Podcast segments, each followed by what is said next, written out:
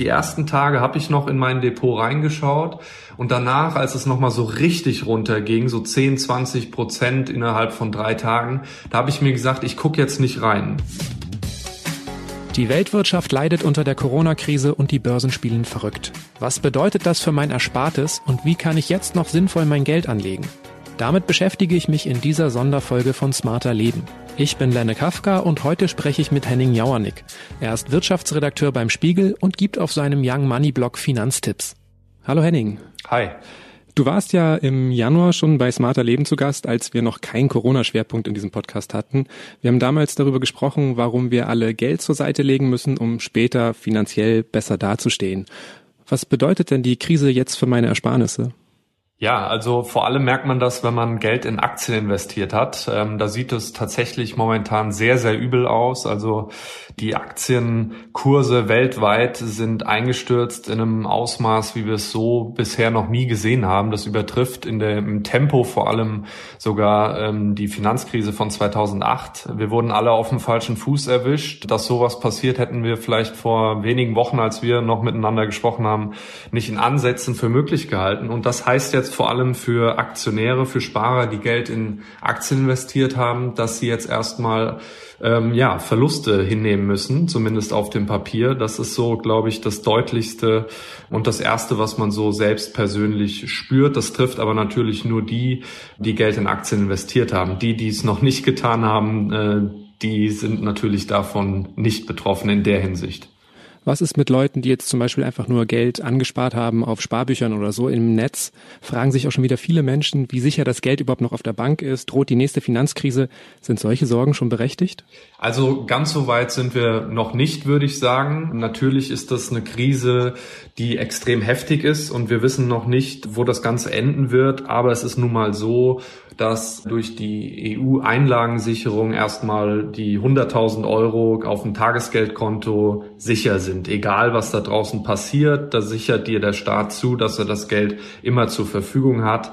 Und tatsächlich würde ich auch erstmal davon ausgehen, dass das auch weiterhin gilt. Ich glaube nicht, dass die Leute jetzt schon äh, auf die Bank rennen und ihr Erspartes da quasi abheben wollen. Das wäre auch, glaube ich, völlig verfrüht und äh, nicht zu empfehlen. Also De facto ist es so, dass das Geld, das auf der Bank liegt, ähm, das ist sicher, zumal ja die Banken ganz anders finanziell aufgestellt sind, als sie das noch äh, während der Finanzkrise waren. Also insofern würde ich mir jetzt keine Gedanken um das Geld machen, was jetzt irgendwie auf der Bank liegt. Ähm, das Geld ist sicher. Aber als Anlage bleibt es weiterhin wahrscheinlich eher ungünstig. Also auch vor waren die Zinsen eher im Negativ, im Mini-Bereich. Daran ändert die Krise jetzt ja auch nichts, oder? Ja, doch. Äh, ich vermute, das wird einfach äh, bedeuten, dass das erstmal jahrelang so weitergeht. Also, dass die Zinsen steigen werden, das ist jetzt erstmal undenkbar in den nächsten Jahrzehnten. Wir beide werden das vielleicht im, im, Rentenalter vielleicht erleben, aber dass die Zinsen jetzt irgendwann mal wieder steigen werden, ist völlig unrealistisch. Wir haben ja gesehen, die Zentralbanken pumpen weiter jetzt Geld in die Märkte, um sie zu stabilisieren, um die Konjunktur irgendwie zu beleben. Und das führt natürlich dazu, dass die Zinsen weiter runtergehen. Wir haben es jetzt auch gesehen bei den äh, Immobilienzinsen, bei den Bauzinsen, die sind nochmal gefallen auf 0,6 Prozent.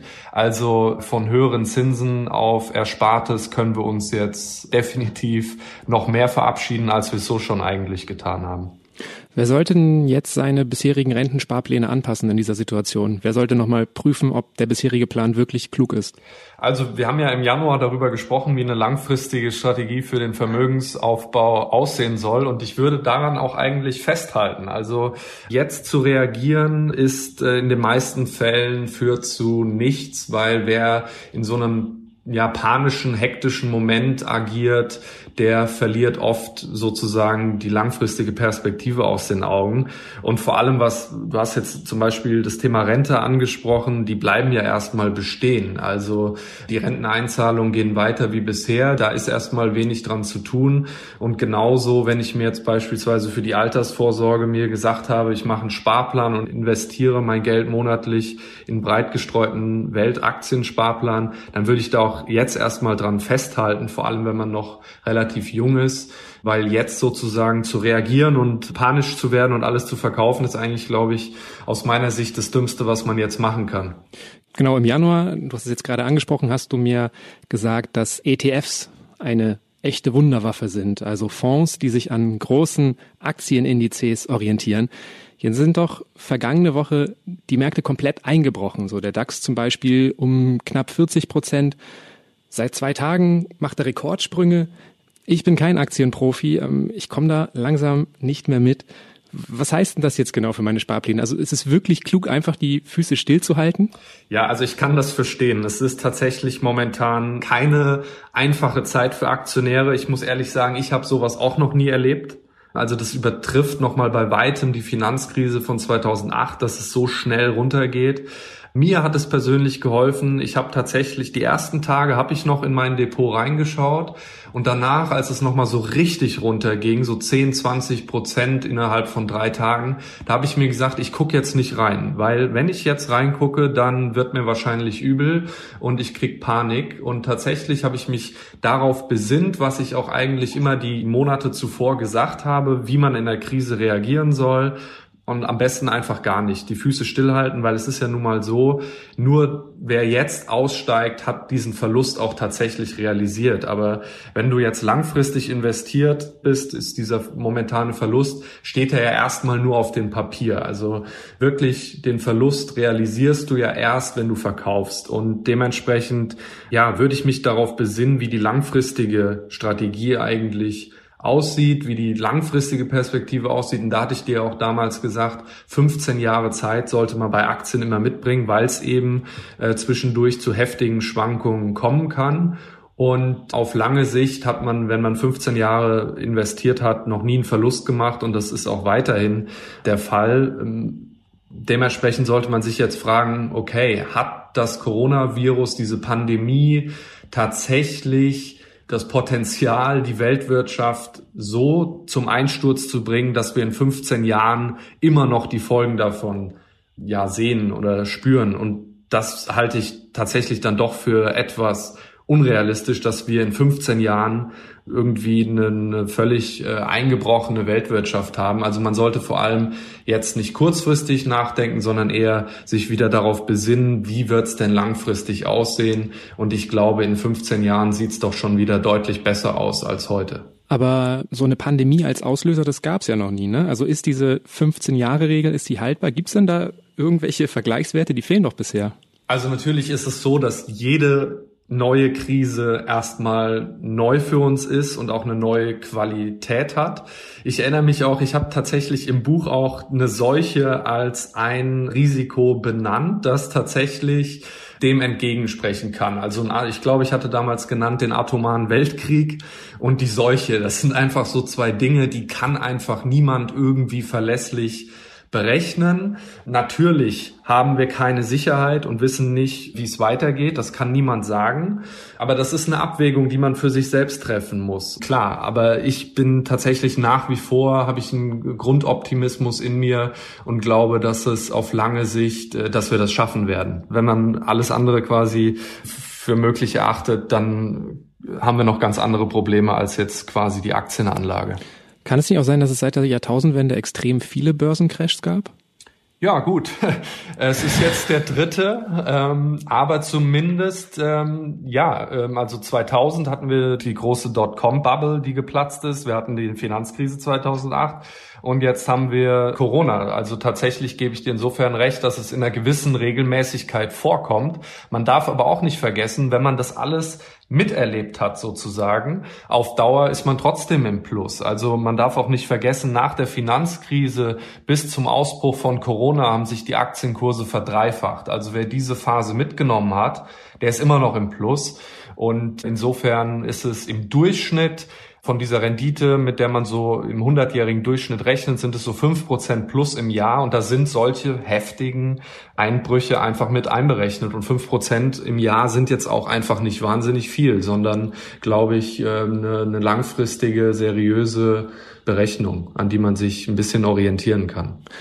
Einige Experten sagen ja auch schon wieder so, okay, Kurse fallen, investiert jetzt. Würdest du dazu auch raten? Ähm, ja, also insofern für junge Leute würde ich das auf jeden Fall bestätigen, weil die haben ja den Vorteil, sie haben ewig lange Zeit, um das aussitzen zu können, aber natürlich ist es auch riskant. Also wir wissen nicht, wie es in einem halben Jahr aussieht. Da können die Kurse nochmal um 20 Prozent gefallen sein. Das muss einem einfach klar sein, das Risiko. Wenn du jetzt quasi in einem Jahr schon deutlich besser darstellen willst als heute, dann äh, ist es tatsächlich so, dass wir das nicht sagen können, wie es aussehen wird. Aber de facto ist es jetzt eine gute Einstiegsgelegenheit. Die Kurse sind nun mal jetzt um 30 Prozent niedriger als zu Jahresanfang.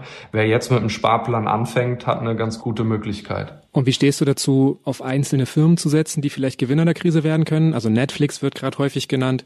Ist das riskant? Kann das jeder tun? Ähm, davon würde ich tatsächlich abraten. Erstens sind das Firmen, die jetzt sozusagen überall genannt werden. Ich glaube, dass du da als Privatanleger dir keinen Vorsprung erarbeiten kannst. Äh, das wird an der Wall Street, ist das in den Kursen längst eingepreist, bis das sozusagen bei dir angekommen ist, die Information, ist das im Kurs schon quasi mit einberechnet und um wirklich da sich einen Vorteil zu verschaffen, muss man schon ein hochprofessioneller Aktieninvestor sein und die Studienlage ist da eigentlich auch ziemlich eindeutig. Die zeigt nämlich, dass ähm, 98 Prozent der Fondsmanager es nicht schaffen, auf Dauer den Markt zu schlagen und daran ändert auch eine Krise nichts. Das ist sehr riskant. So eine Netflix-Beispiel, klar, das kann jetzt mal funktionieren. Einzelaktien sind im Endeffekt Zockerei. Wie erklärst du dir denn eigentlich, dass der DAX gerade Rekordwerte vermeldet?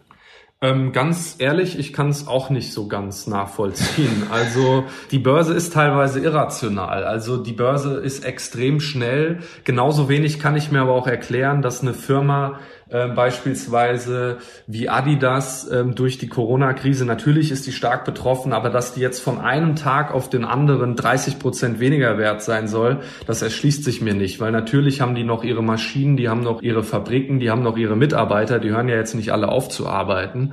Aber das zeigt einfach, wie schnell es an der Börse gehen kann, äh, vor allem in der Krise. Und das zeigt eigentlich auch wieder, dass man sich als Privatanleger davon ein Stück weit zurückziehen sollte, weil diese Tagesschwankungen, die sind einfach teilweise nicht zu erklären und auf lange Sicht äh, sieht das schon ganz anders aus. Gestern jetzt die zehn Prozent beim DAX, ähm, die hätte jetzt auch niemand erwartet. Die waren wahrscheinlich einfach dadurch begründet, dass es jetzt die Investoren hoffen, dass es ein großes billionenschweres Konjunkturprogramm in den USA gibt und dass sich die äh, Neuinfektionen ein bisschen abflachen.